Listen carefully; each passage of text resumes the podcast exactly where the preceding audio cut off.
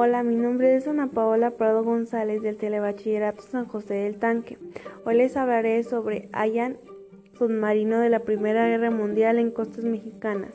Lo interesante es que en la playa occidental de la isla Santa Margarita, Baja California Sur, las azuladas aguas del Pacífico guardan secretos de la Primera Guerra Mundial.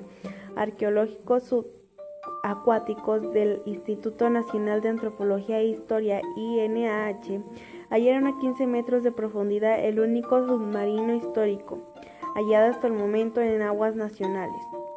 El 6 de enero de 1920, junto con el H-2, emprendió su regreso a California en la costa, este cruzando por el Canal de Panamá. Al anochecer del 12 de marzo, los dos submarinos navegaban en aguas subcalifornianas, pero en medio de una tormenta sin posibilidad de maniobra, el H-1 encalló a 365 metros de punta redonda en la isla Santa Margarita.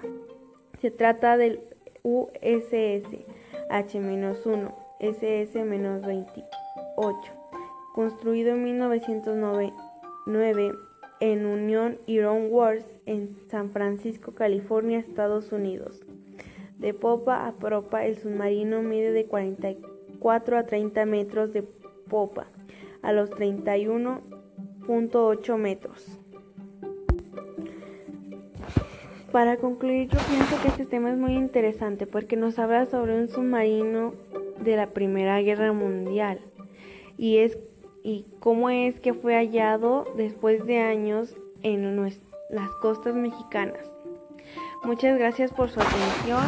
Los invito a seguirme en mi post y hasta pronto.